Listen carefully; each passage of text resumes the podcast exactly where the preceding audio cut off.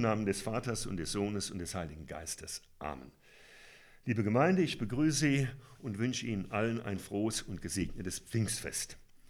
Beginnen wir mit einem Gebet. Gott, Heiliger Geist, du schaffst neues Leben, wo Erstarrung herrscht. Du entflammst das Feuer der Liebe, wo Hartherzigkeit regiert. Du rufst zur Freiheit, wo Menschen niedergedrückt werden. Sei uns nahe und erfülle uns mit deiner Kraft. Darum bitten wir heute am Pfingstfest und für alle Tage unseres Lebens. Amen.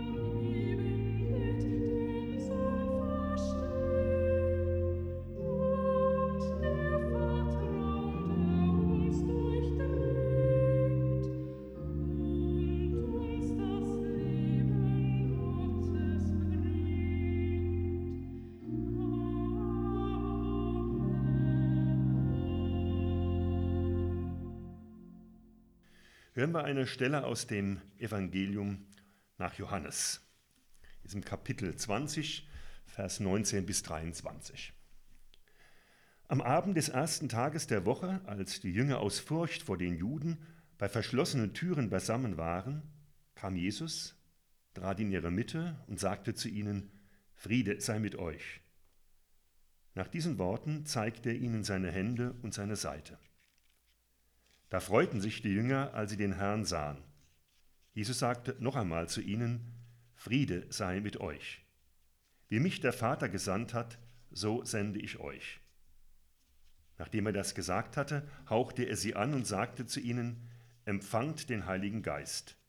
Denen ihr die Sünden erlasst, denen sind sie erlassen, denen ihr sie behaltet, denen sind sie behalten. In der Biologie, liebe Schwestern und Brüder, gibt es den sogenannten Todstellreflex. Er tritt ein, wenn ein Tier, zum Beispiel ein Vogel, von einem Angreifer bedroht wird. Das Tier liegt erstarrt, ohne Bewegung, wie tot auf dem Boden. Diese Schreckstarre ist fürs Überleben zweckmäßig, da mancher Fressfeind auf die Bewegung des Beutetieres reagiert. Ein solches Verhalten des Todstellreflexes scheint es auch bei Gruppen oder Institutionen in Krisenzeiten zu geben. Nur keine Bewegung, nichts verändern, denn draußen ist der Feind. Im Evangelium vom heutigen Pfingstfest fallen die Jünger Jesu in eine solche Schockstarre. Am Abend des ersten Tages der Woche waren die Jünger aus Furcht vor den Juden bei verschlossenen Türen beisammen. Eine bedrückende Situation. Die Jünger haben Angst, Jesus wurde getötet, gekreuzigt, alle Hoffnungen sind begraben im wahrsten Sinne des Wortes. Was wird mit uns geschehen? Die Türen sind verrammelt, nur keine Bewegung, nur nicht auffallen. Bei dieser Oster- oder Pfingsterzählung handelt es sich nicht um einen historischen Tatsachenbericht, wie etwa ein Polizeiprotokoll. Wenn die Bibel religiöse Erfahrungen mitteilen will, dann erzählt sie eine Geschichte. Denn Bilder sind viel weiter, können viel mehr aussagen als reine Worte. Das ist genauso wie bei Gedichten. So ist es auch in unserer Erzählung. Dabei ist es wichtig, auf die Bilder, die darin verwandt werden, zu achten.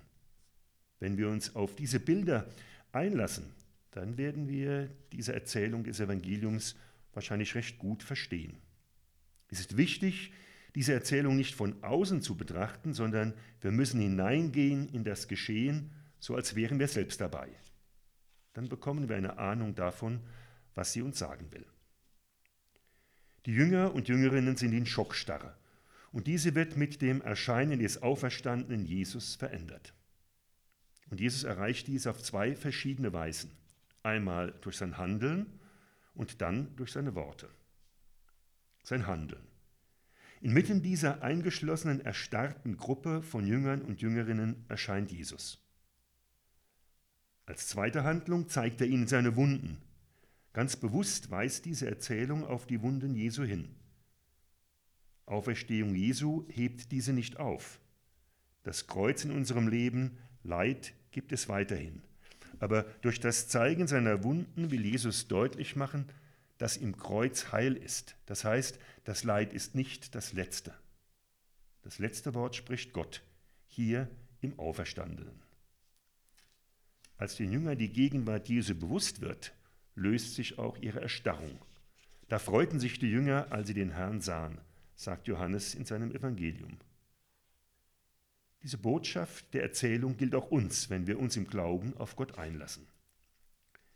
Die dritte Handlung Jesu ist das Anhauchen seiner Jünger. Es heißt, Jesus hauchte sie an und sagte zu ihnen, empfangt den Heiligen Geist. Das griechische Wort für anhauchen, das Johannes hier verwendet, ist genau dasselbe, das in der Schöpfungsgeschichte bei der Erschaffung des Menschen gebraucht wird. Da heißt es, da formte Gott der Ewige den Menschen, Staub vom Erdboden und hauchte in seine Nase den Lebensatem. So wurde der Mensch zu einem lebendigen Wesen. Johannes spielt auf diese Schöpfungsszene im Alten Testament ganz bewusst an.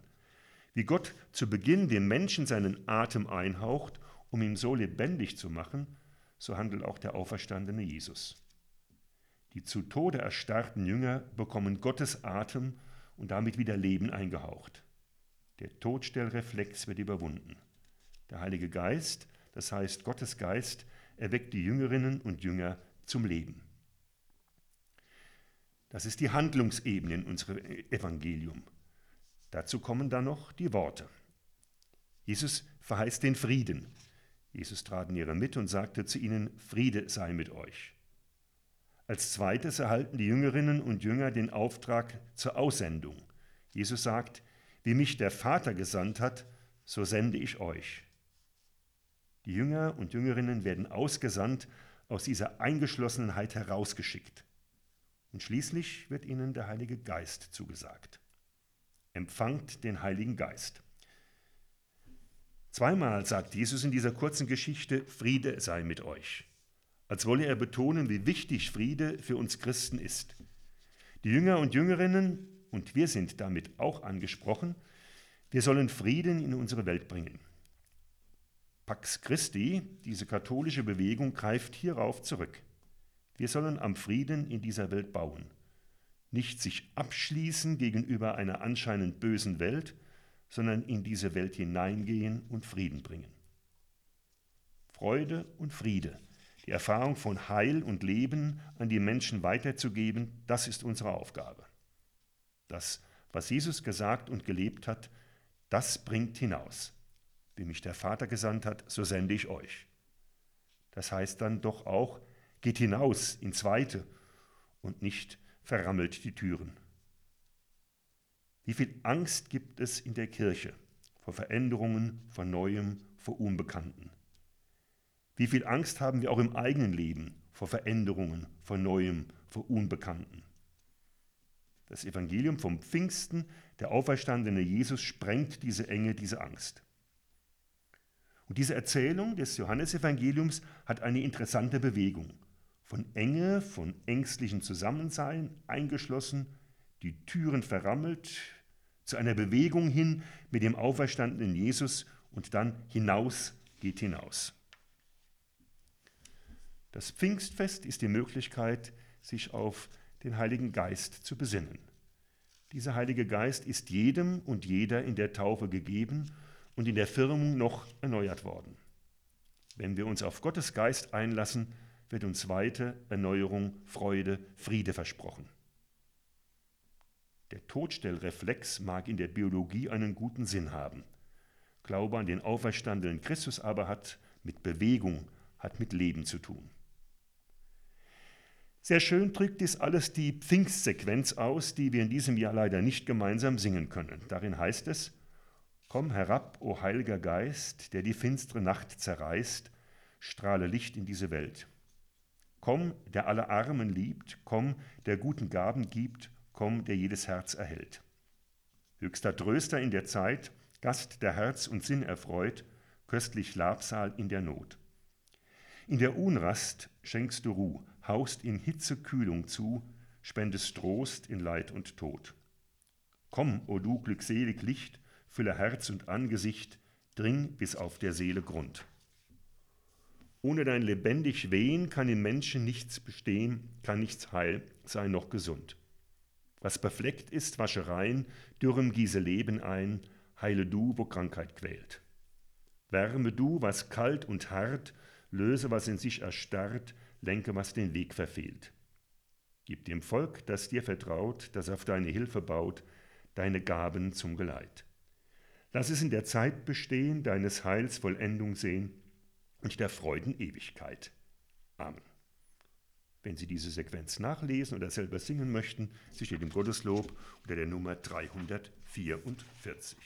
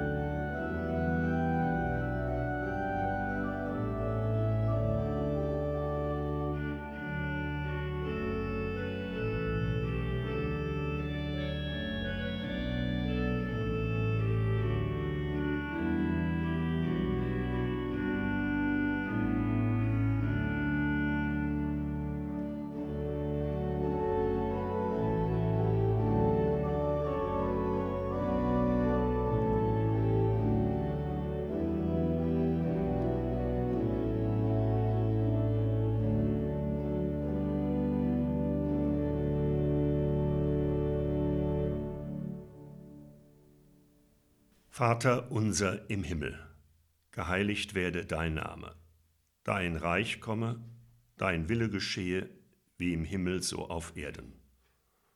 Unser tägliches Brot gib uns heute und vergib uns unsere Schuld, wie auch wir vergeben unseren Schuldigern. Und führe uns nicht in Versuchung, sondern erlöse uns von dem Bösen. Denn dein ist das Reich und die Kraft und die Herrlichkeit in Ewigkeit. Amen. Gott, Heiliger Geist, im Feuersturm vom Pfingsten hast du die Herzen entflammt. Schenke auch uns deine Kraft, befreie uns, wenn wir festgefahren sind, ermutige uns, wenn wir resignieren wollen, öffne neue Wege, wo wir nicht mehr weiter wissen, darum bitten wir dich. heute und für alle Tage unseres Lebens. Amen. Der allmächtige Gott hat uns durch die Auferstehung seines Sohnes aus Sünde und Tod befreit. Er segne euch und schenke euch seine Freude. Amen. Und Christus, mit dem wir auferstanden sind durch den Glauben, bewahre in euch die Gabe der Erlösung. Amen. Gott hat uns in der Taufe aufgenommen als Kinder seiner Gnade. Er schenke euch das verheißene Erbe. Amen. Das gewähre euch der dreieinige Gott, der Vater und der Sohn und der Heilige Geist. Amen. Singet Lob und Preis, Halleluja, Halleluja.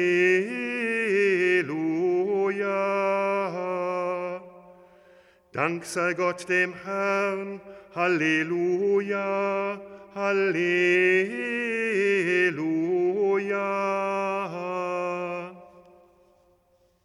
Ich wünsche Ihnen allen noch ein schönes und gesegnetes Pfingstfest. Ihr Pater Wolfgang.